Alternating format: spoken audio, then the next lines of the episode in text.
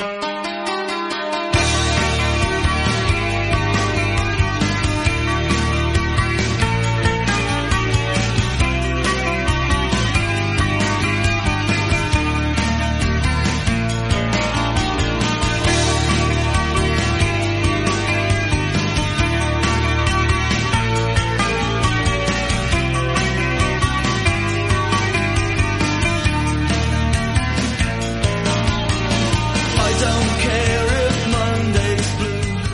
¿Qué tal? Muy buenas, bienvenidos a una nueva edición de MM Adictos. Hoy es un formato especial. Esta semana no hemos sacado Patreon, no tenía planteado siquiera grabar este programa porque mm, digamos que la alergia recurrente me ha dejado medio cao y prefería guardarme para el domingo y ya que tenemos un análisis de ese evento de UFC, más las peleas de los españoles, más esa noticia que ha surgido en las últimas horas de lo de Ilia Topuria firmando por UFC, y quería reservar y guardar un poquito la voz y encontrarme un poco mejor para el domingo. Pero me han mandado tal sarta, tal, tal ristra de preguntas para este programa que he dicho, mira, si lo dejo para una semana más tarde, al final no nos vamos a meter en un problema porque va a haber tantísimo que decir que prefería sacar este programa hoy, aunque sea forzando un poco, cortar, eh, con todo, o sea, cortarlo, quiero decir, eh, cortarnos la expresión, eh, de responder a todas las preguntas, leer todos los comentarios que nos habéis ido mandando, porque creo que es mejor hacerlo, ya digo, por el número que hay. Y vamos a debatir hoy sobre unas cuantas cosas, ¿vale? Que, no, que nos habéis ido mandando. Hay mucho, la verdad. Hay comentarios que se han quedado atrasados de alguna semana anterior, preguntas. Vamos a hablar de Rising 24 un poco porque nos habéis hecho llegar algunas preguntas, algunos comentarios. Y lo que digo siempre antes de empezar, ¿dónde podéis poneros en contacto con nosotros? Pues hay varias vías. Estamos en Evox, en, en Apple Podcast y Spotify. De las tres, es preferible que cuando bueno, preferible no, es lo que tenéis que hacer si queréis dejar un comentario en alguna de las tres plataformas. Dejadlo en iVoox. No lo dejéis ni en Spotify ni en... si se puede, que no lo sé. Ni en Apple Podcast porque es que ahí no tengo yo el acceso suficiente para entrar y mirarlo. O sea que si queréis dejar un comentario, dejadlo en iVoox. Lo único que tenéis que hacer para dejar ese comentario es tener una cuenta registrada en iVoox. No es más. La cuenta es gratuita y todo, que no tenéis problema ninguno. O sea, simplemente os registráis en iVoox y podéis dejar el comentario en cualquiera de los audios de, de Meme Adicto. Obviamente si lo dejáis en uno de los más recientes, mejor. Luego tenemos Facebook, que es MM Adictos. Tenemos Twitter, que es MM Adictos. Correo electrónico, mmadicto.gmail.com. E Instagram, que es mmadicto-podcast. Esas son todas las vías de contacto. Adelanto, si por casualidad estáis escuchando el programa y vuestra pregunta no ha entrado o comentario, decídmelo porque es probable que se me haya pasado porque ya digo, hay algunos que incluso vienen de hasta hace cerca de dos semanas. Pero voy a intentar leerlo todo, responderlo todo, así que se me olvide ninguno. Voy a revisarlo una y otra vez a ver si, si está todo. Entonces, sin más, vamos a empezar a responder vuestras preguntas y vuestros comentarios, a leer vuestros comentarios de esta semana.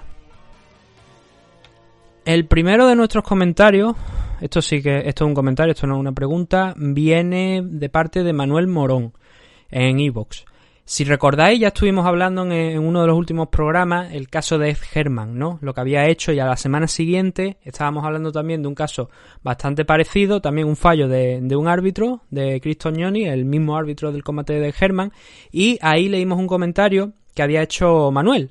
Hoy mmm, vamos a leer otro de los comentarios que nos puso, y dice así, es bastante largo, así que ir cogiendo asientos. No pasa nada porque sea largo, Manuel, eh, ya te digo, esto lo, lo, leemos todo íntegro y no pasa nada. Dice Manuel, solo quería comentar una cosa de nuevo con respecto a lo de Ed Herman y a la parada del árbitro. Con respecto a lo que expuse en el comentario del programa anterior, no quiero decir que esté de acuerdo con la actitud antideportiva de Herman. Solo quiero decir que normalmente te enseñan a ganar en cualquier deporte, de cualquier manera. Digo esto porque tengo recuerdos de entrenar a fútbol siendo un chaval, 11 o 12 años, y recuerdo que el míster nos decía que teníamos que tener picardía para saber dar ese codazo que el árbitro no ve, ese pisotón invisible o agarrón a la camiseta sin que el árbitro lo vea.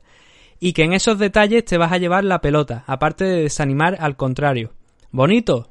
No, pero útil para ganar. Lo que quiero decir es que si a mí, a mí de Zagal me decían que fuera un fullero, a nivel profesional tiene que haber mil trucos más y mientras no lo, y mientras no lo vea nadie, todo es válido y no solo en este deporte. A, ver, es que conforme voy leyendo, lo había echado, le había echado un vistazo, pero no, sí es que en el fondo es verdad, lo que dice Manuel es verdad. Picardía, pero el caso de Germán es que eh, rozó demasiado. Y es verdad que ahora voy a seguir leyendo porque hay una cosa que aquí tienes toda la razón en una de las cosas que dice que no es que no la tenga antes, sino que quiero decir, en uno de estos puntos tienes, tienes especial razón y, ahí te, lo voy a, te lo voy a reconocer. Dice, en ciclismo se empuja al contrario. Hace poco hemos visto en el Tour cómo se chocaban cerca de meta por ello. O en motos incluso hemos visto a un piloto tocar el freno de la moto de un contrario. Tiene cojones. Y es verdad, lo peor es que, lo peor es, que es verdad. Eh, no recuerdo quiénes fue. Eh, quiénes fueron, pero sí que es verdad que se vio cómo tocaba el freno de otro piloto. Tiene cojones. Haciendo que se juegue la vida al picarle el freno sin que se lo espere. En fútbol, goles fantasmas, fuera de juego. Además, si nos ponemos quisquillosos hasta ese punto, no cabía la duda de que Cormier se agarró a la toalla en un pesaje en el que se pesaba. ¿Tiramos a la mierda la carrera de Cormier por eso? ¿O mil historias como esa en la que han tirado de truco para pasar? Y esto lo añado porque insististe en el programa anterior de que Herman debería ser cesado en UFC por eso. Me parece demasiado radical. Si quieren quitarle la pelea y que conste como no contes, perfecto. Pero de ahí a despedirlo, Joder, yo me agarraría a cualquier opción de victoria si quiero estar dentro de la competición y si no lo hiciera es porque no tengo ganas de jugar. A eso último yo tengo que darte la razón, lo de Germán. Igual me pasé con lo de cesarlo. Igual me pasé, pero era más cesarlo por la edad que tiene, porque ya es, un auténtico veterano y si encima comete estos, estas cosas, para mí, para mí es un error, o sea, para mí es una táctica antideportiva, pero quizá excesivo. Es verdad que él no va a reconocer, oye, que me ha noqueado. Eso es lógico, eso yo lo entiendo. Pero el excesivo tiempo que se tomó para recuperarse es lo que. Bueno, el excesivo, los 5 minutos que te pueden dar, es lo que a mí no me, no me gustó especialmente. Que se tomara la norma como tal y, oye, sabiendo que, te ha que no ha sido un, un, rodillazo ilegal, que ha ido al. No sé si fue al rostro a la, o a la parte media del cuerpo, Hombre, eh, picardía, vale, pero es que yo creo que se cedió. Con lo de cesar lo de UFC, ahí sí que te doy la razón, igual mm, me pasé bastante, lo tengo que reconocer. Has dicho una cosa y dice, no cabía la duda de que Cormier se agarró a la toalla en un pesaje en el que se pesaba. Sí, y después de eso cambió la norma. o sea, ese es el, con lo de Cormier pasó eso. Después de, de, ese detalle empezaron a cambiarse las normas sobre ese tema por eso. Y hay un vídeo muy bueno que eh, igual muchos de vosotros no habéis visto, pero hay un vídeo del Korean Zombie de Chan Sung Jong en su canal de YouTube que está subtitulado en inglés, o sea que no, no tenéis ningún problema. Buscáis el vídeo y le echáis un vistazo, porque ahí precisamente eh, Jung dice maneras de hacer trampas en la báscula, o sea, de no dar el dato real en, la báscula, como por ejemplo que te agarren, te levanten a lo mejor un poquito el, codo, ponerte un dedo en el codo, sacar un dedo a, cierta parte. Muchos de esos trucos lo dice el Korean Zombie en ese vídeo y os lo recomiendo si no lo habéis visto que le echéis un vistazo. Pero vaya que a todo el comentario que ha escrito eh, que ha escrito Manuel hay muchos puntos que tienen razón. Eh, es decir, esto por desgracia ah, ¿Son tácticas antideportivas? Sí. Es verdad, pero en el fondo está feo, porque está feo, pero... Eh, o sea, el propio Manuel lo dice, que no es bonito, pero claro, al final, oye, si no te ven... Yo prefiero que haya huevo limpio, siempre. Y el fallo para mí de Herman es que fue demasiado, abusó demasiado de la norma, sabiendo que era ilegal, pero lo entiendo perfectamente y te, como te he dicho, reconozco que igual me pasé a la hora de decir que había que cortarlo. Pero sí también te digo que era más un tema de la edad, de que ya es un auténtico veterano y que si encima va aprovechándose de esta manera, pues toque para él, toque para Toñoni, que encima lo peor de todo es que lo hizo la semana después también, en otro combate. Ahora no recuerdo cuál era. Era un combate femenino, ahora no recuerdo cuál era. Pero el de Jessica Rose Clark me parece que fue.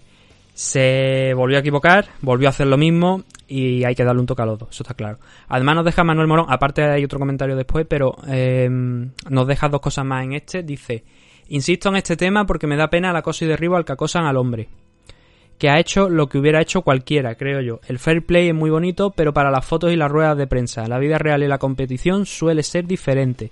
Las cámaras cada vez juegan cada vez más juegan un papel muy importante en todos los deportes para acabar con estas prácticas antideportivas. Con el tiempo supongo que será más difícil hacerlas y estaremos más cerca de un deporte más limpio en general. Y está claro que en los deportes de contacto no debe ser menos. Solo hay que encajarlo bien en el reglamento sin que estorbe mucho el espectáculo. Sí, a ver, yo tampoco en plan de, acosar a, a decir, oye, me ha hecho... No, hombre, eso no... Lo que pasa es claro, es verdad también que si, como por ejemplo, pongamos el caso en el que yo digo que igual deberían haberlo cortado. Vale, yo digo eso. Ahora hay otra persona que lo dice. Y otras mil personas después lo dicen. Y así sucesivamente. Claro, entiendo ese punto. Eso sí, es acoso. Pero al final hay que también mirar que eso a lo mejor son un millón de personas dando su opinión. Por ponerte un ejemplo. También hay que ver cómo la dan, obviamente. Si le dicen, ah, este es un hijo puta, hay que echarlo al fuego, no, no hombre, eso es pasarse. Ahora, si tú la das de una manera estructurada y ordenada, es, es, una opinión, no es un acoso también. Y eso hay que diferenciarlo. Pero bueno, eh, lo de las cámaras, el problema con lo del instant replay, que está activo ya en, mucha, en muchos de los eventos, es que solamente, como expliqué, es para eh, tú parar la pelea y tú, para usar el instant replay, ya lo que pasa después tienes que, o sea, tú has, has parado la pelea y se acabó la pelea. Y tú miras el instant replay y en función de eso tienes que tomar una decisión. Creo que igual deberíamos eh, intentar modificar eso de alguna manera en la que tú puedas ir al instant replay, ver lo que ha pasado y si tú has parado pensando que habías, o sea, tú reconoces que tú has tenido un fallo como árbitro parándolo porque, oye, te pensabas que era una cosa que luego no es. Esas cosas pasan. Eso está, en, eh, por ejemplo, en el fútbol, el VAR.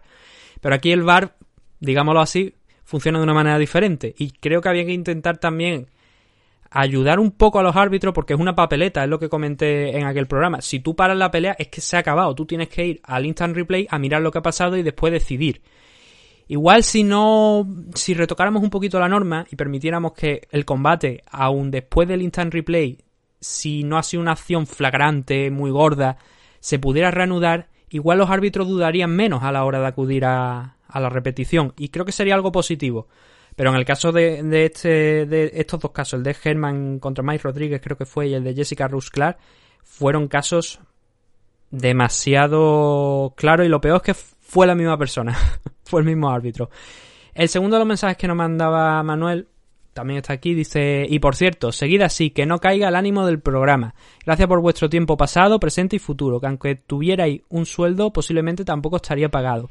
Pero si la actitud del podcast es para informar y divertirse haciéndolo, te animo a que intentes entrar un poco en estado zen y recuperes ese espíritu del principio de hacerlo por placer y divertirte más haciéndolo. Y que dicho esto, espero que encontréis una manera de capitalizar este trabajo y que no lo dejéis en corto plazo, porque espero con ansia cada uno de vuestros audios para pasar una tarde entretenida.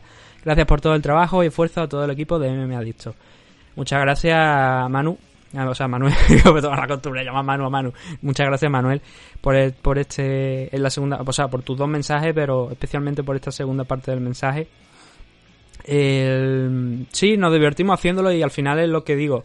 Eh, dedicarle hoy, por ejemplo, tiempo a responder y a leer vuestros comentarios simplemente por, por eso, porque lo hacemos para entretenernos y también para entreteneros manteneros informados y que opinéis lo que vosotros consideréis y luego comentarlo aquí también en el programa, por supuesto.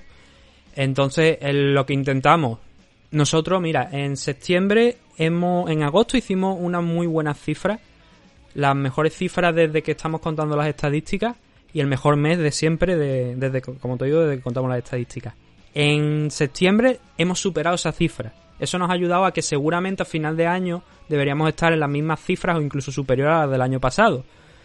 Y no sé cuál, no sé, sea, no sé cuál es el motivo, pero ha habido un después de a finales del verano ha habido un, un, incremento de escuchas por todos lados. Y os lo tengo que agradecer, pero es lo que digo, yo no, no miro las cifras para controlar estadísticas, para ver qué es lo que está pasando y tal. Y pero no lo hago por las cifras, lo hago por el entretenimiento que a nosotros nos supone y a vosotros. El problema es que después de 10 años estamos bastante quemados. Porque, mm, claro, cosas que pasan alrededor, no solamente de, a lo mejor en temas de, de esto, del programa y tal, sino obviamente en la vida, ¿no? Van pasando cosas y al final se hace más difícil grabar. Eh, Manu, vamos a voy a intentar tenerlo, por ejemplo, el lunes. Eh, y me habéis dejado ya varios comentarios a lo mejor de para echarme una manilla o algo. Mm, voy a mirar, voy a ver qué es lo que puedo hacer y ya digo que, determinaré algo de, cómo seguir, ya sea con, hombre, Manu va a estar, pero si contamos con una voz adicional de algún oyente o algo, oye, también es, bueno, pero dejadme que lo vaya mirando al respecto. Lo de que habéis dicho, lo de capitalizar nuestro, nuestro trabajo. Eh, insisto en lo mismo, no lo hacemos por dinero en sí, pero si por ejemplo, mira, cuando estaba Sam, pues Sam, eh, gracias al programa, es evidente que llegó también a FL. Obviamente, si no hubiera habido MMA Adictos, Sam no, no hubiese tenido un contacto con las MMA de la misma manera en las que los ha tenido con el programa. Eso es lógico. Entonces llegó también gracias al programa. Yo no he tenido la suerte de sentarme en una mesa de AFL. Eh, ni, ni, me, ni me voy a sentar. Eso también te lo puedo, te lo puedo decir desde ahora, desde ya mismo, sin ningún problema. Y yo, a ver, que me gustaría sentarme en una mesa de comentaristas y tal y cual, pero porque me gusta este deporte, ¿sabes? No, si luego me, además me pagan, oye, de puta madre. Lo que también te digo, no me voy a coger y me voy a poner, a mandar mensajes a un promotor, a un luchador, a no sé quién, y decirle, oye, ¿me puedes meter en el evento tal y cual? Simplemente por, por meter la cabeza, pues no sé, pues para ganar popularidad. No, o sea, ya lo digo, a mí la popularidad me importa tres cojones.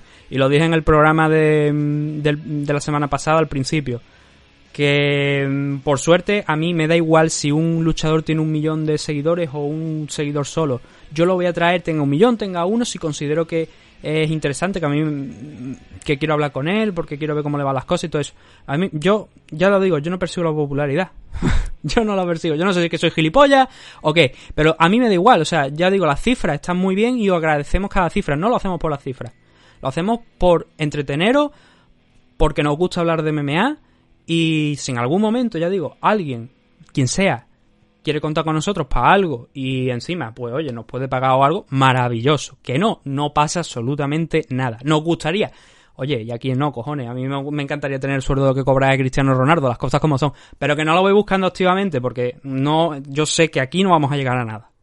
Es así, es triste. Hay mucha gente que dice, no, vosotros, no, no, aquí no vamos a sacar nada al final. Por eso ya digo, os agradezco vuestra aportación, sea por por iVoox Premium, sea por Patreon, sea por lo que sea, porque eso, pues bueno, por lo menos se nos rompe algo, pues podemos, mm, gracias a, vuestra aportación, coger y arreglar lo que se nos rompa, o comprar un micro cuando haga falta, o mantener los servidores, mantener las cosas. Eso, eso es, para eso básicamente para lo que utilizamos el dinero de, que podemos recoger de iVoox y de Patreon. Por eso digo, siempre hay que decirlo. Muchas gracias a todos vosotros por, por vuestra aportación. Llevamos 16 minutos. Hay otro mensaje de, de Manuel, que es de precisamente el MMA 305, lo voy a comentar también. Y con esto dejamos Ivo y nos movemos a, otra serie de mensajes. A ver, dice aquí eh, Manuel, dice, gracias una vez más por el programa y por tu tiempo. Comento por el detalle del combate de Dawodu. En el tercer round terminó insultando y gritando a su rival para que dejara de correr, hasta el punto de que el árbitro le llamó la atención para que cuidara el lenguaje. Más que nada lo comento porque me suena que no sueles tener el audio de los combates mientras lo ves. Me pareció curioso y poco habitual. Sí, no, a ver, normalmente, lo que he dicho, normalmente no suelo tener el audio puesto. Mm, simplemente porque los altavoces los tengo machacados. Eh, eso ya no funciona. Entonces lo que utilizo son auriculares y por no ponerlo y tal y cual, a veces los dejo y no escucho el audio. Para las entrevistas sí, a veces, pero ya digo, por lo general para los combates no. Y sí que me di cuenta, de, bueno, del detalle de que Dawodu se estaba frustrando. Que comenté, me parece, lo de la frustración, pero no esa parte que tú dices de, que estaba hablando a, a tu jugov y tal y cual. No es habitual, eh, como tú dices, y que un luchador... sí que se han dado casos. A ver, yo, por ejemplo, si no lo has visto, ya digo, el combate que mencioné ahí, eh, cuando dije que tu jugov se hizo, se hizo un Calibre Starness busca Nick Quarry contra Caleb Starner, no tiene que irte ni al Fightpad. Te vas a YouTube y vas a encontrar la escena que digo. ¿Y por qué comparé a Tujugov con Caleb Starner? Porque es que hizo exactamente lo, bueno, no lo mismo mismo, pero sí que huir. Yo recuerdo un combate también del, creo que fue el mismo evento, el primer evento, de hecho, me parece que UFC hizo en Emiratos Árabes Unidos, en Abu Dhabi creo que fue, me parece. UFC 111 puede ser, no lo recuerdo si fue el 111, la verdad es que no, eh, sí recuerdo que era el BJ Penn contra Frankie Edgar y que en el main event estaba Anderson Silva contra Demian Maya. Anderson Silva estuvo muy rácano en ese combate, muy parecido al, enfrentamiento contra, con, contra Tales Leite. Ahí lo criticaron, lo, molieron a palo. Y, recuerdo al árbitro, que no sé quién era, eso sí que no te lo puedo decir, em, advertir a, Anderson Silva de que dejara de rehuir a Demian Maya. Y estás escuchando bien, si no has visto el combate y, o los que no lo hayáis visto, estáis escuchando bien. Anderson Silva rehuyó a Demian Maya en en el cuarto y en el quinto asalto. Y alguna vez también, pues bueno, han pasado estas cosas. No es lo habitual, ¿no? Que el árbitro pues diga esas cosas, ni tampoco es habitual que el árbitro tenga que decir a los dos luchadores, recordarle cuál es su función dentro de la jaula, que es básicamente hacer engage y, e intentar ganar el combate. Pero bueno, sí, es algo que no, como digo, no, no es habitual. Y la verdad es que entiendo a Dawodu porque el combate que fue mm, bastante frustrante. Yo veía tu jugó en el primer asalto, vale. Segundo, al menos estuvo activo y creo recordar que tu jugó en el segundo, pues que hizo bastante por ganarlo. El problema fue el tercero, que es que fue horroroso. Se limitó a ir huyendo de, de Dawodu al ver que los takedowns no estaban entrando, que los intentos suyos no funcionaban. Y al final, pues, el resultado fue, creo que, el más adecuado para, para ese combate. Así que, bueno, esos eran los comentarios de Manuel. Luego tenemos también uno por aquí de Mouse Islak en Evox, que dice que me tiene que escribir por Twitter a ver si me puede ayudar.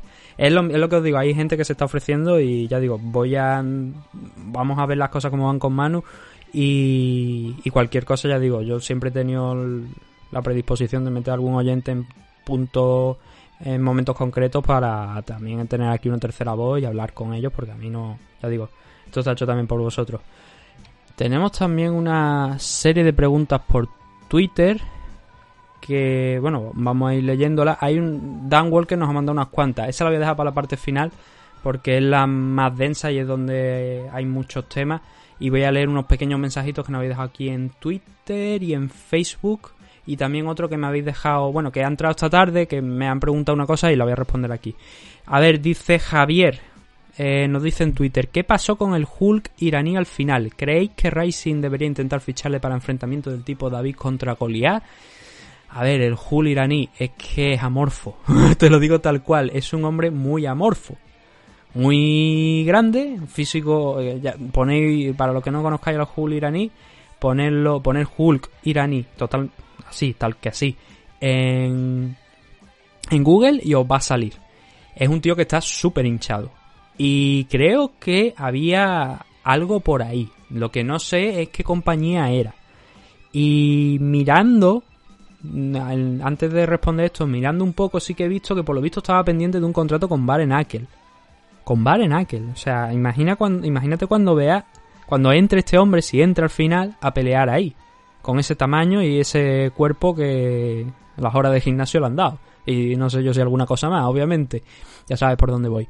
Entonces, eh, lo que sé es eso, que está pendiente por lo visto de un contrato con Baren Akel y que no se sabe si llegará. Iba a tener una pelea que, digo, no sé si era en KSW o dónde era, pero estaban preparándose para el debut en, a lo largo de este año, ya supongo que con el tema de la pandemia, para el año siguiente. A mí no me entusiasma este tipo. A ver, a mí me gustan, ¿no? Los, los freak show. Pero esto creo que es demasiado, creo que es ir más allá. Meter a este tipo de gente dentro de un ring o de una jaula normalmente no acaba en entretenimiento. Otra cosa es que sea Bob Sapp o yo que sé, Fujita en su momento. Gente que, bueno, entraron con una con un background de, de wrestling y tal, pero en el caso de Bob Sapp pues venía de la NFL, ya, ya os podéis imaginar. Pero que tenían su, su background al menos y, luego funcionaron bien dentro del ring.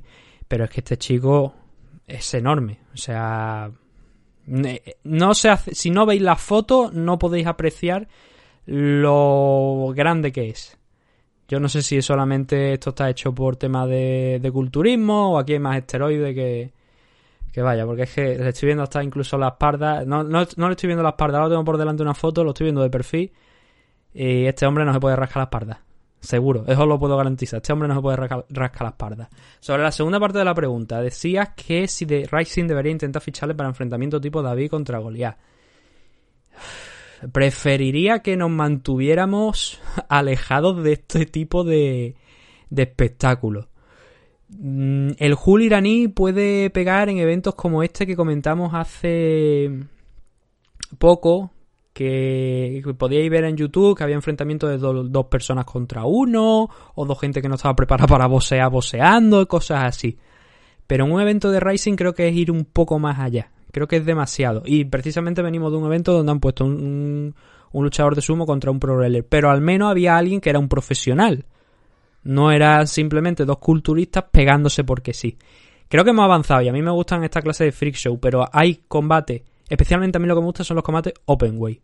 Y muchos de los luchadores open way tienen una preparación. Este hombre te puede tumbar de un guantazo, obviamente, pero no tiene preparación. Es como si cogemos a este tío y lo ponemos a enfrentarse con el ruso este que es campeón del concurso este de guantazo. Es exactamente igual. Son dos tíos sin preparación que te pueden arrancar la cabeza, pero que luego no tienen tanta técnica. Y precisamente en el combate de Racing que estamos viendo, eh, ahí se apreció. ¿Por qué hay que intentar hacer las cosas un poquito más iguales? En el caso, por ejemplo, si nos remontamos un poquito antes de Rising, cuando Reina peleaba contra gente que obviamente no estaba preparada, decía, bueno, pues vale, es lo que hay y es lo que es un peso complicado y tal, pero si hay gente que pueda enfrentarse, es preferible a meter, meter a profesionales antes que a esto. Un combate de esto al año, tres o cuatro combates al año, teniendo en cuenta que Rising hace eso, a lo mejor cuatro o cinco eventos, está bien, te lo puedo comprar, pero no con el Julio Irani. Vamos a dejarlo ahí arrinconado en una esquina y no le demos mucha más popularidad, porque no, no me gusta. Otro mensaje que tenemos por aquí por, por Twitter. Eh, nos dice, buenas, una pregunta para cuando hagáis programa de P y R, es decir, preguntas y respuestas, pero bueno, eh, yo lo llamo preguntas y comentarios porque también añadimos los comentarios. Dice, ¿tenéis algún tipo de beef, beef pique con la gente de generación MMA? Me, llamó la, me llama la atención que dos de los programas con más vistas, con más visitas de MMA en español nunca hayan hecho ninguna colaboración ni nada. No, no, no, no o sea, yo beef pique con no tengo con nadie que de hecho, pero es que no lo tengo con nadie, em, porque cada uno es libre de hacer lo que quiera o, o no hacerlo. Lo que sí te puedo decir, y no es referencia a la gente de, este programa, es que obviamente a mí hay cosas que se pueden hacer que me pueden parecer bien o mal, pero repito, cada uno es libre de hacer lo que lo que le dé la gana. Entonces yo en concreto con estos chicos de este programa, yo no tengo ningún beef ni ningún pique y también te voy a decir por qué y ahora vaya a decir, hostia, que sobrado. No, pero es que la verdad, y lo he dicho muchas veces, es que no los escucho. pero no, no por nada, sino porque es que no los escucho.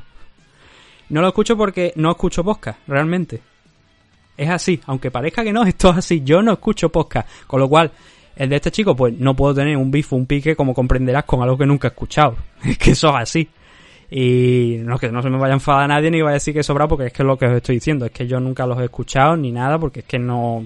Oye, prefiero, ya hago esto para mm, hablar de MMA, para entretenernos y tal, si encima tengo que escucharme otros programas adicionales y tal, al final... ¿Que me pierdo información? Pues seguramente, ¿no? Te, Vale, pero con toda la que hay ya me es suficiente para sacar un programa teniendo en cuenta que no somos profesionales. Entonces, pique, no, no, ya te digo que yo no, que, que ninguno sobre colaboración o algo. Bueno, es que yo también te lo digo, yo estoy aquí, a mí nunca, a mí, que alguien quiere colaborar, oye, que me mande un mensaje y ya lo, lo estudiamos, lo acabo de decir hace unos momentos, que yo no tengo ningún problema con nadie. Entonces, si alguien me quiere mandar un mensaje, para colaborar o cualquier mierda de esto, oye, bienvenido sea. Yo no lo hago, ¿por qué? Porque a mí tampoco me gusta molestar a nadie y, y porque mi tiempo es mi tiempo y no quiero coger el tiempo de 20.000 personas más, por decirlo de alguna manera. Entonces yo prefiero hacer el programa yo, cuando puede Manu, pues lo hago con Manu, porque lo hacemos en domingo tal igual, y ya está. Pero ahí de ahí a que no hayamos colaborado porque hay un bifo, un pique, hostia, no. yo ya te lo digo, yo no, yo no tengo ningún problema con, con nadie. Cada uno tiene su forma de, hacer las cosas. Yo, si ellos tienen un pique a lo mejor algo con nosotros, que no lo sé, porque ya te digo, yo es que no, no lo escucho y las cosas que me sé que existen, por decirlo de alguna manera, como dijo este Enrique de Vicente, solo sé que existe. Sé que de esto porque me mandan de vez en cuando alguna cosilla dice, ah, mira esto, tal y cual. Pero que ya te digo, que de por sí realmente no los escucho y no, porque no escucho podcast, ya te digo, que no se me vaya a enfadar nadie porque es que no escucho podcast. Escucho, si acaso, algo de Joe Rogan y no escucho ni este, o sea que imagínate, o sea, ni el nuestro propio como para también escuchar otro. Pero ya te digo que no es nada personal ni es por problema ninguno. Nos habéis preguntado también en Facebook y me vais a permitir que esto voy a tardar un poquito más porque lo tengo que encontrar conforme voy hablando. Es que... A ver, aquí lo teníamos. Nos dejó un comentario Mar Bustillo. Nos decía, buenas Manu Nathan, ¿qué opinión tenéis de Eric Albarracín? es, uno de los... Para los que no conozcáis a Eric, es uno de los entrenadores de Pablo Costa. Y aparte de haber sido medallista, no, olímpico no, pero medallista en, en Gremlin y tal. Eh, creo que es un tipo peculiar. Creo que todo lo que rodea a no solamente a, a Paulo Costa, también a, a Henry Cejudo y tal, es, es un tipo bastante peculiar. Yo lo mismo, no tengo realmente una opinión formada de él, porque no lo conozco, pero eso, creo que es un tipo peculiar y creo que hace un buen trabajo creo que no se puede decir que precisamente el Henry Cejudo pues no haya triunfado, ¿no? Pues en eso estamos. Yo creo que es un buen entrenador. Sí que es verdad que quizás con Paulo Costa, pues el trabajo a lo mejor en lo que es fuerte él no se aprecia tampoco porque no ha habido oportunidad. Pero por la parte de Cejudo, obviamente él ya con su medalla de los Juegos Olímpicos y tal por parte de Henry, ahí la ayuda que haya recibido de Eri Albarracín sí que se aprecia. Pero yo te digo, opinión formada sobre si Eri Albarracín no tengo ninguna, la, la verdad. Un entrenador correcto, de momento me gustaría ver, por ejemplo, Paulo Costa, me gustaría ver si ha desarrollado su, su en condiciones y si Eric ha tenido algo que ver, pero de momento no lo hemos visto. Entonces, fuera de eso, pues, oye, magnífico con, con Henry Cejudo y ya está, es la opinión que tengo, no, no te puedo decir nada más, la verdad, al respecto. Y ahora vamos a ir con las preguntas de Dan Walker, que tenemos por aquí bastantes y además hay algunas que son bastante interesantes. A ver. Hostia, espérate. Mm, creo que me ha mandado más. ¿O no? No, son...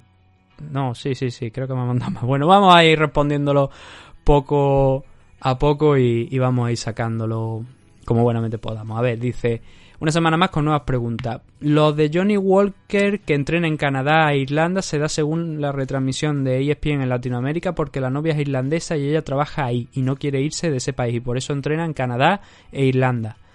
sí, lo que pasa que, a ver, cambia tanto de gimnasio al final, bueno, puedes entrenar con John Cavanagh, puedes entrenar con Fira Sahabi. La verdad es que me da la sensación de que tampoco es esté evolucionando mucho eh, Johnny Walker. Pero bueno, poquito a poco creo que está evolucionando muy poquito, la verdad, como digo. Pero que bueno, que ahí sigue trabajando y creo que haría bien centrarse en uno de los dos gimnasios y no está entrenando uno y otro. Yo creo que John Cabana es un buen entrenador. Y si no, pues Firaza Javi, oye, la pareja de, de George St. Pierre, ¿no? De, hace tantos años como entrenador y, creo que se demuestra también lo que vale, más allá del talento, por supuesto, que tiene George St. Y además con otros luchadores que también han llegado bastante alto antes de a lo mejor salir de ese gimnasio o bueno, decidir seguir trabajando con ellos. Han tenido un, buen recorrido. Y, y por eso te digo que lo de Johnny Walker entrenando en diferentes países le va a costar un huevo de dinero, las cosas como son. Ya que Tenshin sigue acabando con todo peleador que le, ponga que le ponen enfrente, ¿crees que la ansiada pelea contra Takeru se hará pronto o la revancha contra Rostan? El problema de... Mm, bueno, Tenshin Asukawa el otro día destrozó a, Koji en, en Rising. Aguantó Koji porque Koji, si aguantó a Takeru, yo creo que podía aguantar a Tenshin. Porque Tenshin creo que está un punto por debajo de Takeru. Igual se me echa mucha, mucha gente encima, pero creo que a Takeru le falta un tornillo que lo mete en un terreno que está por encima de lo que está Tenshin. Tenshin es muy bueno técnicamente, Takeru es muy bueno técnicamente, pero Takeru tiene una resistencia que ya lo digo, em, y lo hemos comentado una vez en el programa. Se fue a América, estuvo haciendo una sesión de entrenamiento con TJ Dillashaw, TJ Dillashaw le pegó dos golpetazos con las manos bajas, una vez acabó el asalto eh, o sea, el, time, el timer que tenían puestos acabó de contar, sonó la alarma y Dillashaw le pegó dos golpetazos con las manos bajas y Takeru se los comió, sacó la lengua y dijo más, más, o sea, en, señal de si quiere me puede dar más, que no... O sea, por eso digo que Takeru entrena a un nivel muy alto, muy fuerte, siempre va muy fuerte en los entrenamientos. Si veis algún vídeo del dojo de K1 donde entrena Takeru, vais a apreciarlo, que siempre va muy fuerte. Y creo que eso es lo que le falta a Tenshin. No es que Tenshin no pegue fuerte o no sea explosivo, no. Es un nivel de, digamos, locura que tiene Takeru que no tiene Tenshin. Y sobre si la pelea se va a, va a tener lugar, es la pelea que yo creo que está esperando todo el mundo. Por encima de MMA, por encima de kickboxing, cualquier deporte de los de Japón. Yo creo que en la pelea, cualquier aficionado al deporte de contacto en Japón está esperando que Takeru contra Tenshin se celebre en algún momento. ¿Por qué? Porque son el mejor Bantamweight de K1 y el mejor Flyweight, que también puede subir a 135 sin demasiados problemas, de, de Rising. Y de, no solamente de Rising, de Rise, de... ¿Cuál era la otra compañía? No, bueno, me parece que nada más que... Igual estoy diciendo una Geria 3, pero creo que Tenshin nada más que está en Rise. Sí que se hace, hubo un acercamiento con One, que eso nos lleva a lo siguiente, a lo de Rostan. Ahora volveré sobre el tema de lo de Takeru. Lo de Rostan, eh, hubo un acercamiento con, con One y de hecho Tenshin estuvo, creo, en algunas sesiones de entrenamiento allí en Singapur en Evolve. El tema es que eso no siguió hacia adelante y yo creo que Tenshin de momento está comprometido con Rise y está comprometido con Rising, con las dos. Y que en el momento en el que por lo que sea Chatri sea capaz de... Chatri es el propietario de One. Sea capaz de mm, virlarle a... o sea, quitarle a Tenshin Asukawa Rising, Rising va a tener un problema porque este chico es muy popular. Hasta que eso pase, yo creo que la revancha contra Rostan va a ser difícil a no ser que Rostan salga de One.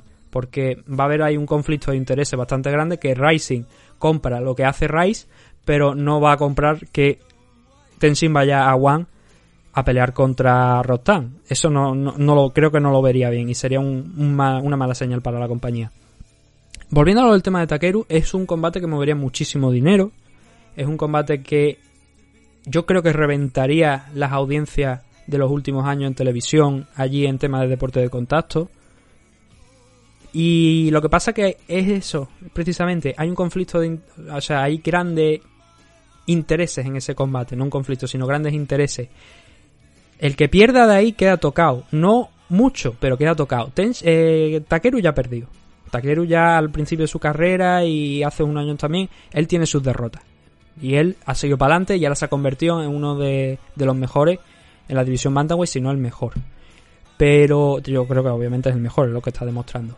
Pero Tenshin sí tiene que perder. Si Tenshin pelea contra Takeru y pierde, pierde el invicto que tiene ahora, que creo que me parece que está en 38-39-0. Me parece que estaba en esas cifras.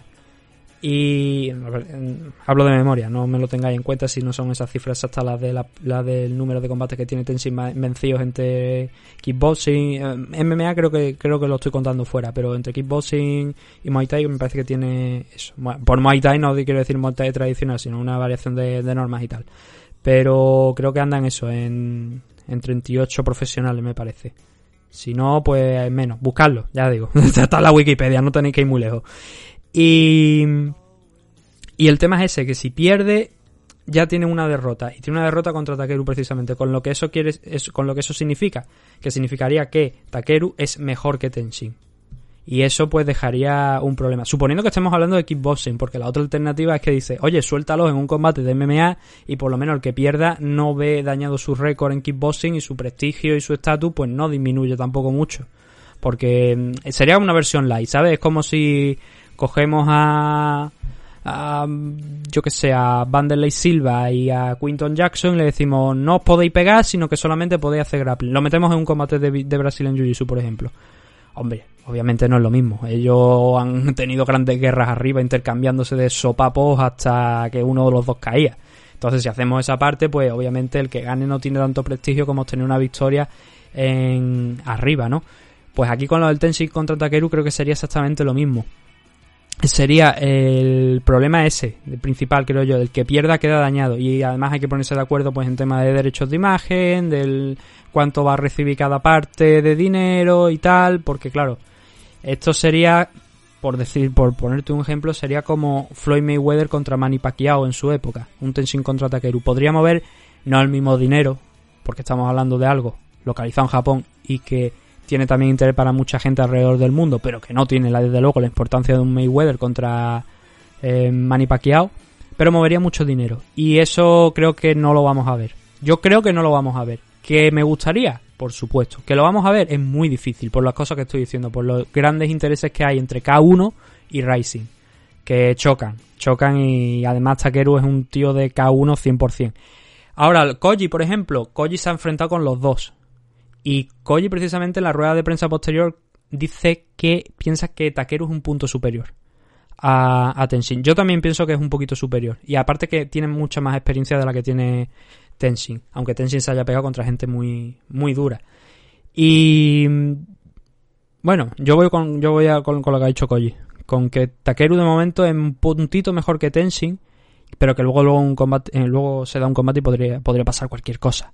En lo de Tenshin contra Rostan es el mejor combate que ha tenido hasta la fecha Tenshin Asukawa. De hecho, hay gente que piensa que perdió. Ese combate, si mal no recuerdo, tuvo también un coming event muy bueno que también tiene que estar en YouTube, que os lo, recomiendo. Buscar, entrar en la Wikipedia, literalmente.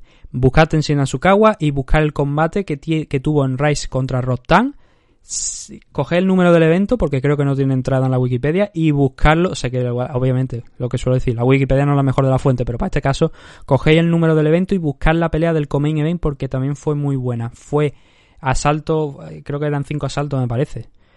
Concluyeron los asaltos y tuvieron que ir un, un, un round de desempate entre los dos, en, entre el combate del Comain Event y el combate del Main Event. Dos combates muy muy buenos. Rostan obviamente la pelea es otra pelea muy interesante para Tenshin para ver si, cree, si ha crecido o si Rostan, que ahora es campeón en One, pues aquello que aquella gran actuación que tuvo contra, contra Tenshin la vuelve a repetir y es capaz de, de vencerle. Pero es un tema muy interesante, ya digo, a la vez muy muy complicado el tema de, de Tenshin y, y Takeru y también Rostan, por supuesto. ¿Qué piensas sobre la lesión de Renes sobre su plan de retiro? A ver, la lesión, bueno, eh, yo creo que no hay que darle mucha más importancia. Yo creo que se recuperará y que volverá. Ahora bien, los planes de retiro. Ha dicho que le queda poquito tiempo, que le quedan un par de combates y tal, y que le gustaría enfrentarse contra Handerley, contra Seoji Han. Y creo que es lo, adecuado. A mí es lo que me. O sea, yo quiero ver un combate de las dos otra vez. Eh, ya lo tuvieron hace muchos años en shootboxing. No es MMA. Entonces yo, yo prefiero verlo en, en un combate, en, no en shootboxing, sino que la dejen pelear en kickboxing.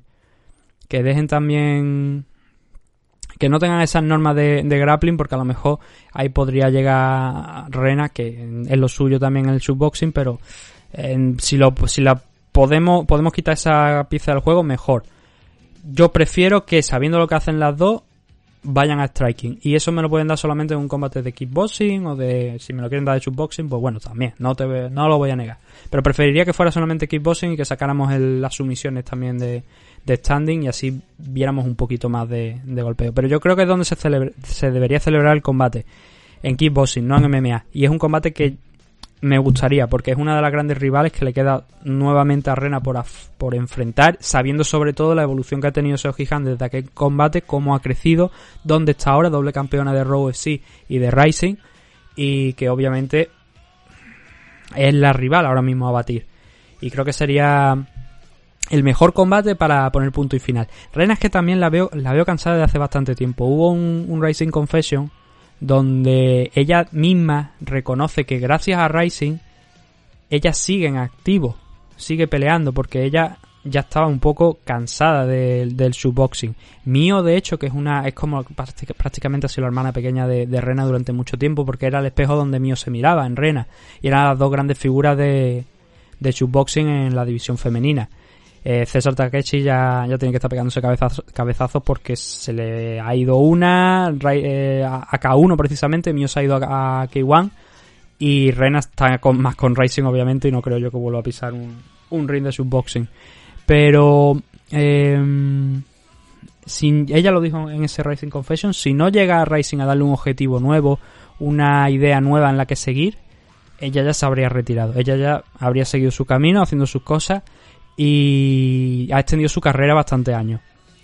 Lo que pasa que, claro, subió rápido en MMA y luego encontró la final aquella del torneo contra Kana Sakura y fue donde se pegó el ostión. Y todo el hype que había, que había puesto mucha gente, parece que de pronto desapareció cuando era lo lógico. ¿Por qué? Porque Kana Sakura está mucho mejor preparada de lo que estaba Rena. Reina no tenía preparación hace 2-3 años para enfrentarse a Kana, a, a Kana Sakura. ¿Y qué pasó? Que luego encima decidió coger la revancha antes de tiempo. ¿Y qué pasó? Que volvió a. Y ese es el problema con, con Rena, pero bueno, cualquier caso, ya digo, yo creo que ese combate contra Handerley va a tener que darse antes de que, de que Rena se retire. Rising va a tener que hacer el favor. Ahora dice, nos pregunta que quién cree, quién creo que debería ser el rival de, de Seoji Han para el New Year's Eve, es decir, em, el show de Año Nuevo de, de Rising. Nos dice Kana, Rena o una revancha contra Yaka. Yo creo que tiene que ser un, un combate con, con Rena, directamente. No me, no me interesa otra cosa. Kana, yo creo que ahora mismo está por debajo. Kana no. No recuerdo si se ha enfrentado a Yaka ahora mismo, pero. Eh, creo que sí, me parece que llegó a enfrentarse contra, contra Yaka Hamasaki. Pero si no se ha enfrentado contra Ayaka Hamasaki, deberían volver a enfrentarse. Y desde luego es que Kana no puede con Ayaka. Entonces, meter a Kana contra Seoji Han, creo que puede. Yo creo, de hecho, que me parece que Kana Sakura puede derrotar a Seoji Han. Porque el wrestling de. eh, o sea, lo de Kana es más wrestling de lo que es Ayaka. Ayaka es más grappler. Es más de llevarte al suelo ahí y sí que se puede entender obviamente como wrestling, pero es, eh, al, al haber sido entrenada por Megumi Fuji, obviamente tiene un tipo de diferente concepto de lo que es el suelo al que tiene Kana Sakura. Y creo que Kana podría llegar a ganar a Seoji Han. Pero entre esos tres nombres que has dado, yo prefiero a Rena por lo que estoy mencionando, porque es un combate que lleva. que sucedió hace años, que debería volver a suceder, porque las dos han cambiado y sobre todo Seoji Han ahora mismo está en un punto mucho más alto de lo que estaba en ese momento, porque el combate no fue en MMA, pero creo que también sería malo ponerlo en MMA.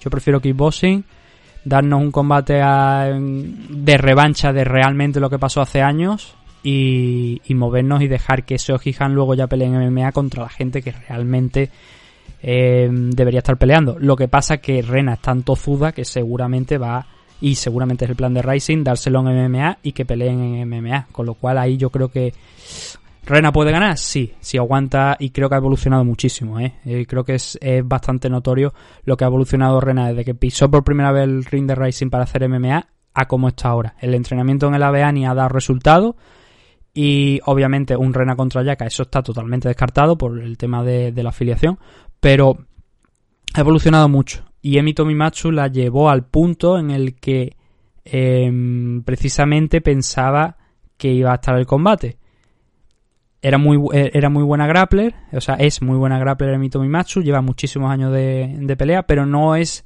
Ayaka Hamasaki, no está en el nivel de Ayaka, por ejemplo. Entonces, ¿qué pasa? Que era un buen reto para Rena para ver si podía aguantar. Al final acabó ganando, nos dejó algunas imágenes muy bonitas por las dos partes, ¿eh? no solamente por la parte de Rena, sino también por la parte de Emi, con algunos buenos golpes y, y algunos buenos intentos de no ser golpeada en el suelo, que al final se, eh, hay un foot stone por ahí de, de Rena saltando y, y pisándole que, oye, cu- cuidado. Entonces, vamos a ver, yo creo que entre los tres que has dado, Rena debería ser la rival. Nos dice, ¿qué te pareció el combate entre Dylan James y Suyoshi Sudario? A ver, es un poquito lo que yo esperaba, eh, realmente. Yo ya lo había advertido en, creo que fue en, uno de los programas, de los últimos programas, que este chico, que Dylan James, no estaba preparado para, para subirse ahí, a- al ring. Y pasó un poquito pues lo que tenía que pasar al final. Pero, bueno, eso es el riesgo al final también de lo, de cuando tú juntas a, pues a dos monstruos dentro de, de la jaula. O sea, dentro de la jaula, dentro de un ring, que puede pasar esto. El tema de mm, eh, la parada a lo mejor y, y tal. Oye, pues bueno, la parada, el que no saliera luego a, pelear nuevamente con el segundo salto, pues bueno, son, ya te digo que también poco más que cosas que pasan, ¿no? Yo creía que, y eh, ya te digo que lo que pensaba que era un combate extraño, un combate que Dylan Jane ya habíamos dicho que pues que no, que no, que no, no tenía que estar ahí peleando. Y la verdad es que me sorprendió el caso de, de Sudario. Yo creo que se lo tomó en serio. Yo creo que estuvo entrenando bastante, no una barbaridad, porque tampoco le puedes pedir gran cosa, pero se le ve en forma, se le ve fuerte y yo creo que precisamente a él sí que le van a dar algún que, que otro combate más para, para estar, porque, o sea, para, para estar por aquí por Rising, porque se le vio relativamente bien. Entonces, si le encontramos algún rival por ahí que, bueno, que pueda seguir aprendiendo, obviamente el primer nombre que te va a salir es Boss Up. Pues, a lo mejor podemos meterlo ahí en, en, algún momento. Pero ya digo, me sorprendió mucho lo de Suyoshi Sudario. Obviamente Dylan J ya sabía que iba a pasar eso. Por mucho que hubiera estado entrenando, pues bueno, es un tipo grande, pero poco más. Ya lo había, eh, creo que además lo había hecho con esa expresión en, en el programa, que era un tipo grande, pero poco más. Y bueno, es lo que al final es lo que pasó. Y me sorprendió, ya digo, gratamente Sudario.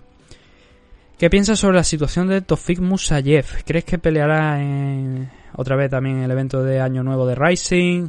El Tofik Musayev, si sale vivo de la guerra entre Azerbaiyán y Armenia, se puede dar con un canto a los dientes. Para los que no sepáis, Musayev eh, ganó el torneo, el GP Lightweight, creo que era. Parece que era Lightweight. Y bueno, pues le dieron su cinturón y tal. Y estaba previsto porque en algún momento volviera a pelear con Rising. Hubo ahí algunos problemas a lo largo del año, que si no había cobrado, que si estaba mirando y ir a otra compañía y tal, pero al final eso parece que de cara al público se acabó, se solventó y siguieron para, para adelante. Y el problema es que ha habido recientemente, hay recientemente enfrentamientos en una zona por un trozo de tierra. Yo no sé qué valor tiene ese trozo de tierra, pero para mí es un trozo de tierra entre Armenia y Azerbaiyán. Musayev es de Azerbaiyán y parece que se ha tenido que unir al ejército por, o sea, al ejército por a ver, se ha tenido que unir, pero creo que ya estaba en la reserva, o sea, creo que él era militar si no tengo mal entendido, igual me estoy equivocando, y ha tenido que ir al frente con el resto de, de compañeros. Entonces, si Musaye sigue vivo para cuando acabe esto, por desgracia, pues a lo mejor lo vemos peleando otra vez en Rising, pero vaya, para el año nuevo ya te digo yo que no llega. No llega ni, ni de broma. Faltan tres meses. No creo yo que Rising ahora mismo vaya a saber dónde está su luchador siquiera por el tema de los enfrentamientos que, que está viendo allí. Y no creo que lo vayamos a ver. Espero que lo volva, o sea, espero que lo volvamos a ver en próximas fechas, pero no creo que lo vayamos a ver para año nuevo. Porque si lo vemos en próximas fechas, por lo menos es una noticia buena. ¿Qué te pareció la pelea de Yoshinori Hori en Pancrase 318 y si merecía ganar? No la he visto, no la he visto todavía y tengo que echarle un vistazo a ver si... Creo que está, no sé si está por YouTube, me parece, porque hicieron la retransmisión, pero no sé si la han dejado. Es que no tengo tiempo, mm, Walker, es que no no tengo tiempo apenas de echarle un vistazo y cuando tengo tiempo para hacer algo que no sea eh, cosas laborales, obligatorias o tal, al final no tengo ganas de ver MMA, sino sentarme, echarme en la cama y ver cualquier serie de televisión o algo para no tener que estar. Porque aunque esto, como hemos dicho muchas veces y también lo he dicho aquí en el programa, no es trabajo, al final te lo tomas en serio también para poder ofrecer un contenido que sea lo más eh, lo de más de más calidad posible, ¿sabe? Que, que podamos hacer. Entonces me lo, yo cuando voy a analizar algo, voy a ver algo, me lo tomo un poquito en serio, tomando anotaciones y tal. Y no he podido ver la de Joria, con lo cual no te puedo decir ni siquiera si mereció ganar o si o lo que me pareció la pelea. Lo que sí recuerdo que era eh, por el próximo contender Featherweight. Así que tanto si ha ganado como ha perdido, que no lo sé, es que no sé el resultado siquiera. Lo probable es que sea él el siguiente en la lista. ¿Crees que pueda haber, crees que puede haber algún reemplazo para los rivales de David, de David Trayero y Darwin Rodríguez en Bellator Milán? Eh, a ver, esto lo estoy grabando un viernes. Los combates que yo sepa se han caído. Se han, el mismo día cayeron Carl Albrechtson y Alessio Sakara. lo de Albrechtson no sé qué es lo que ha pasado. Solo sé que se ha salido del combate. De Sakara sí que notificaron que tenía un problema, una lesión, creo que en la espalda o en el hombro y que va a tener incluso que a lo mejor pasar por quirófano. Y entonces, claro, los dos rivales se caían, los dos españoles, además de Acoidan Duque y Nauce Trujillo, que ellos sí que creo que han seguido adelante, por lo menos Acoidan Duque he visto la foto del pesaje y tal, de Nauce, ahora cuando acabe el programa voy a mirar a ver si también. Pero Darwin y, y David mm, se, se, han quedado sin rivales, no van a pelear por tanto. No sé si en próxima CAR a lo mejor pueden hacer un esfuerzo y meterlo en Francia. No lo sé, de momento yo creo que no, por desgracia no va a haber nada. Lo que también me planteé es que dije, oye, si son los dos 205 libras, ¿por qué no los metemos a los dos a pelear? Pero bueno, a lo mejor es que no han querido eh, o no se lo han ofrecido o no han querido, porque obviamente entre los españoles pues se llevan bien, se conocen además Trayero y, y Darwin Rodríguez, y los equipos también se conocen entre ellos. no creo yo que hayan querido, ni siquiera se les habrá pasado por la cabeza en enfrentarse entre ellos. ¿Qué piensas sobre el ritual de tocar la cuerda o soga de un ahorcado antes de cada pelea para que le dé suerte a Jan Blakovic? Eh, bueno, eso son sus costumbres. Yo no lo entiendo. Hay un vídeo que lo explica, maravilloso por él. si es algo que le ha dado suerte, porque desde que a lo mejor desde que encontró el cadáver ha estado ganando combates y tal, maravilloso. Cada uno allá con sus manías y sus rituales. Yo ahí no voy a entrar. Pero es un poco un ritual siniestro. Pero ya digo, cada uno con su con sus rituales. Nos quedan tres por aquí. Dice, ¿qué piensas sobre la pelea de Josh Barnett contra Marcin Rozalski de Barenakel en Polonia? ¿Crees que Barnett ya no está con Velator? Eh, creo que Barnett volvió a pitar con Velator. O sea, pitar quiero decir el dar positivo. Entonces no llegó ni a debutar.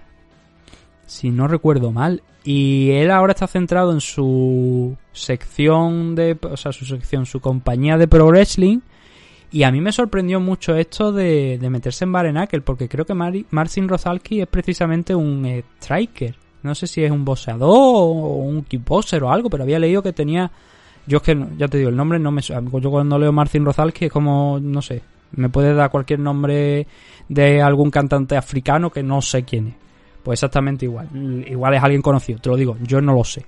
Pero sí que había leído que era que tenía un background de striking y que no entiendo por qué Josh Barnes se, se va a enfrentar a este tipo en Barenakel. Me ha parecido que está patrocinado por KSW, creo. Y a lo mejor puede que eso también acabe con Barnes en KSW y que esto sea como un paso a, pues a entrar a la compañía. Desde luego, eh, el, ir a Polonia le garantiza que Barnet no va a tener más problemas ni con usada ni con ninguna comisión de dopaje. Se va a poder meter todo lo que le salga y todo lo que le dé la gana hasta las trancas sin que haya ningún ningún problema. Y por eso creo que es una cosa interesante. Yo siempre he sido un gran fan de un gran fan de Josh Barnet. El problema es que claro, si te dopas y ya ha dado positivo, creo que me parece que han sido tres o cuatro veces ya a lo largo de su carrera profesional tu, tu credibilidad va disminuyendo. Y para mí ya se ha vuelto un meme. Ya no espero que Barnet cumpla las normas. Solamente espero verlo pelear. donde sea, como sea. Obviamente, si hay una compañía en la que todos van hasta arriba eh, de, mierda, pues igual es la idónea para Josh Barnet. Sea Rising, que los test son.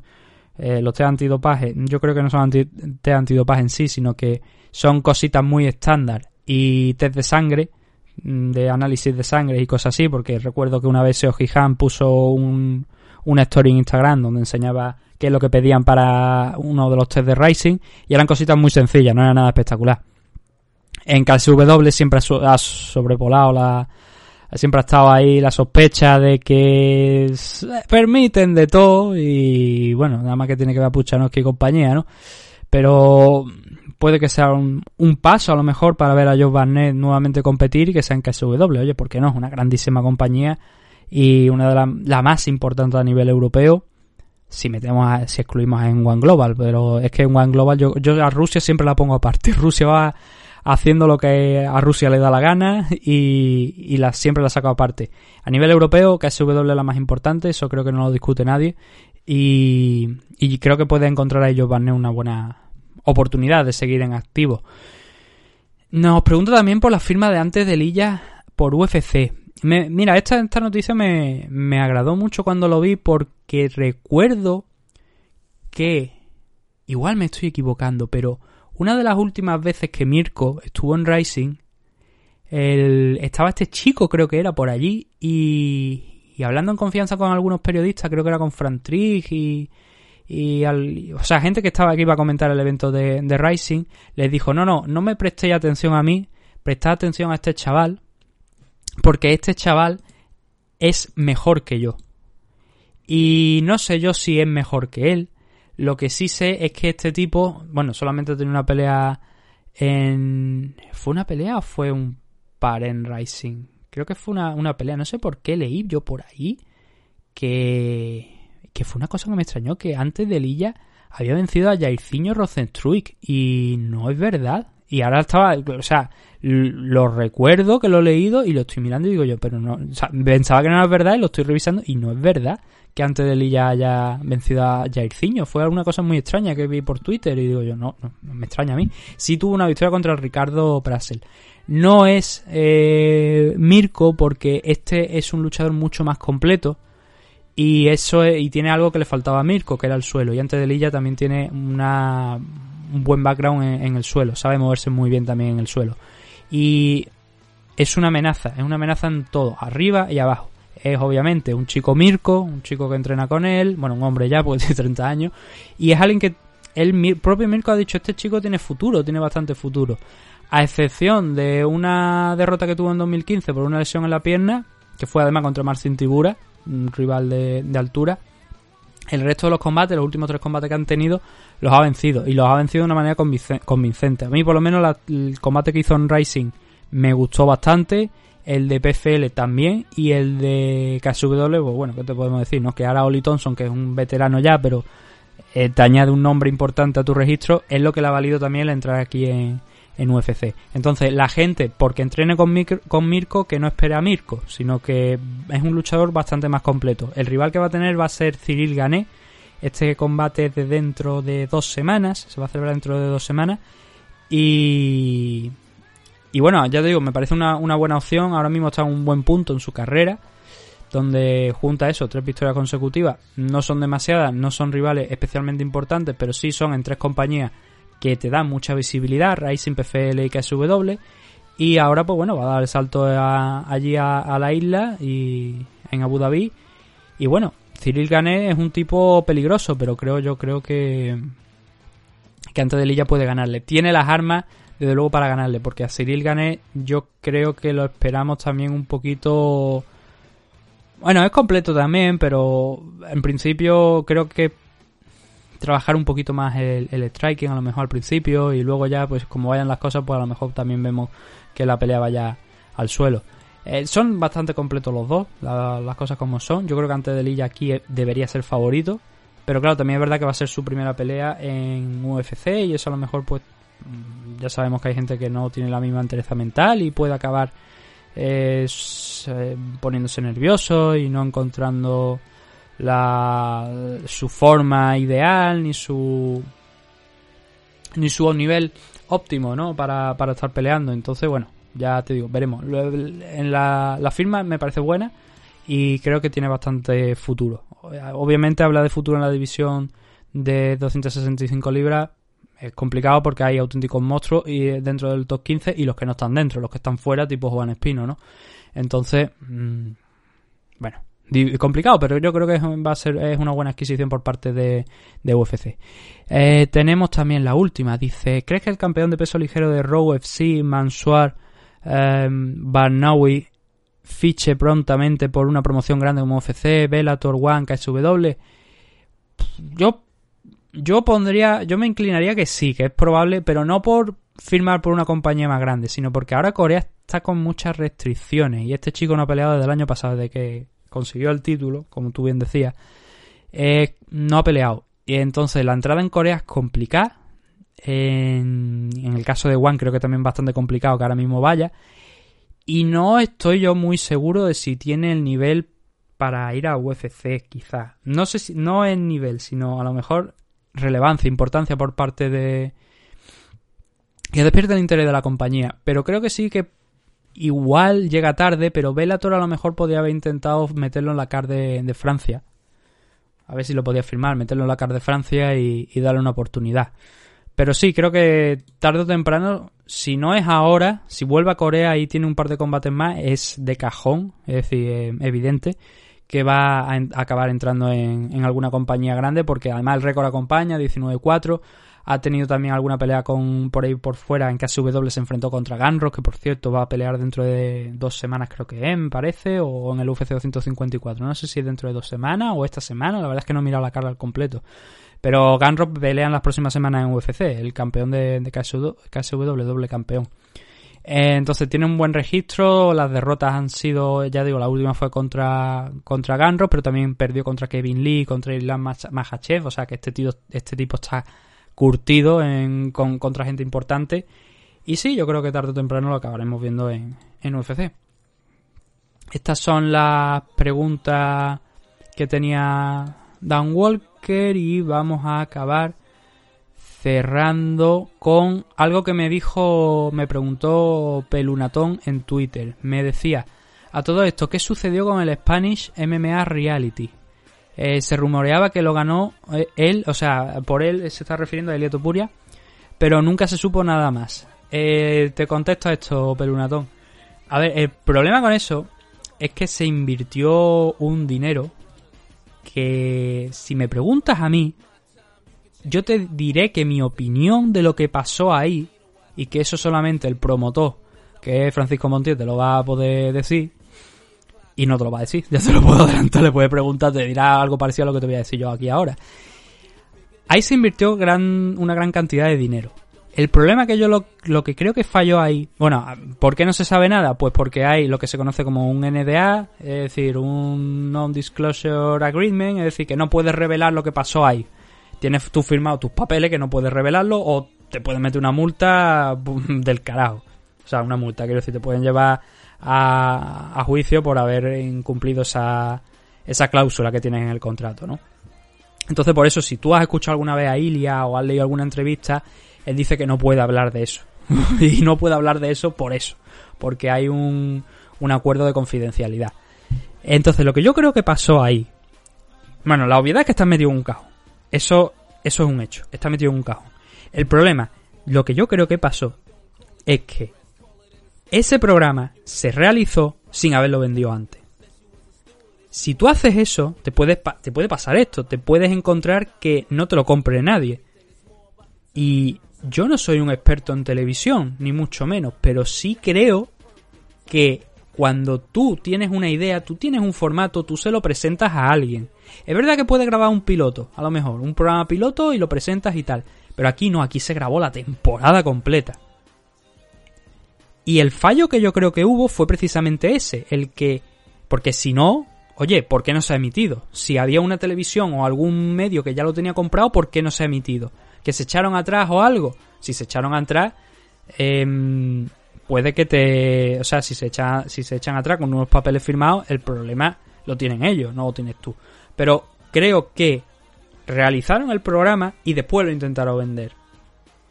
Y eso es un fallo. Eso para mí es un fallo. Tú primeramente lo que tienes que hacer es vender el formato y decir, oye, esto lo queréis comprar, tenemos esta idea, tenemos esta serie de luchadores, tenemos... Presentar el proyecto y ver si sale adelante.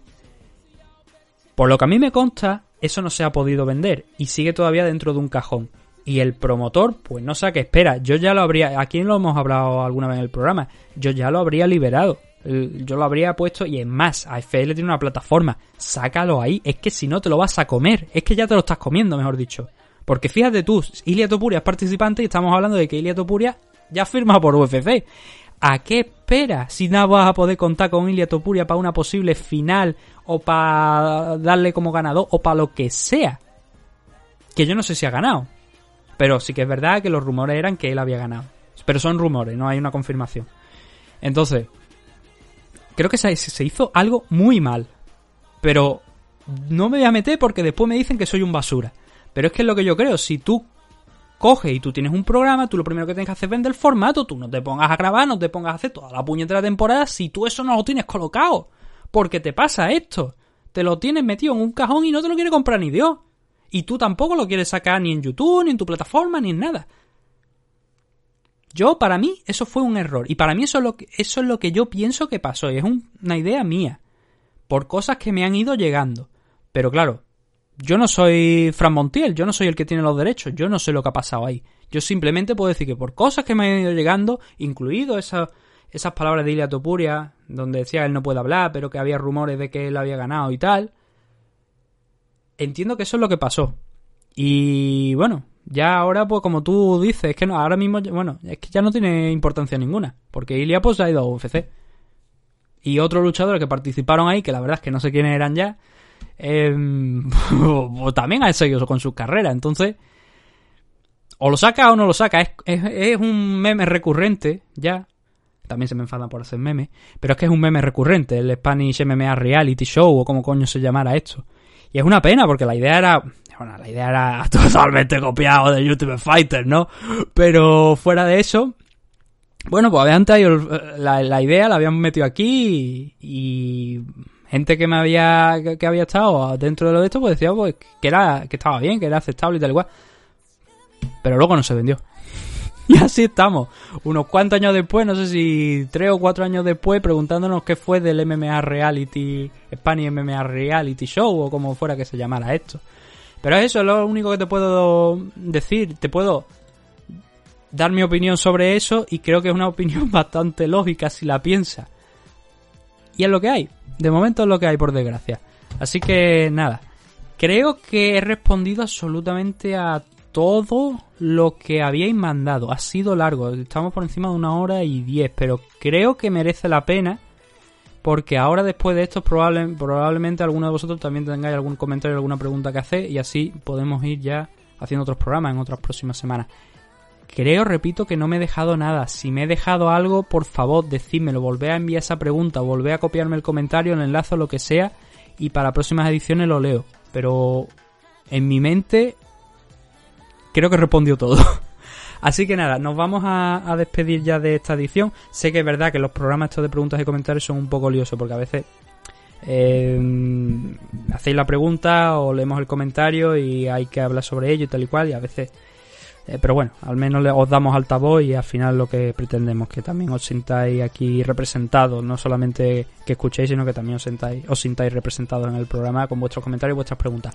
Muchas gracias a todos los que la habéis mandado, habéis comentado algo, habéis preguntado. Ya en la primera parte del programa os he dicho dónde podéis seguir enviando las vuestras si no habéis... Eh, si queréis participar. Y nos vemos ya el probablemente el martes quizás porque he hablado previamente con Manu y Manu me ha dicho que en principio él puede el lunes para estar para grabar, entonces el análisis lo haremos el lunes, voy a intentar tener el programa listo para el mismo lunes si puede ser, si no es mucho lo suyo, intentaré grabar una parte por separado de noticias y tal y cual para poder acelerar algo el proceso, pero si no es el lunes, el martes. Es lo que, lo que hay por desgracia. Y nada, muchas gracias a todos de nuevo y nos vemos en unos días.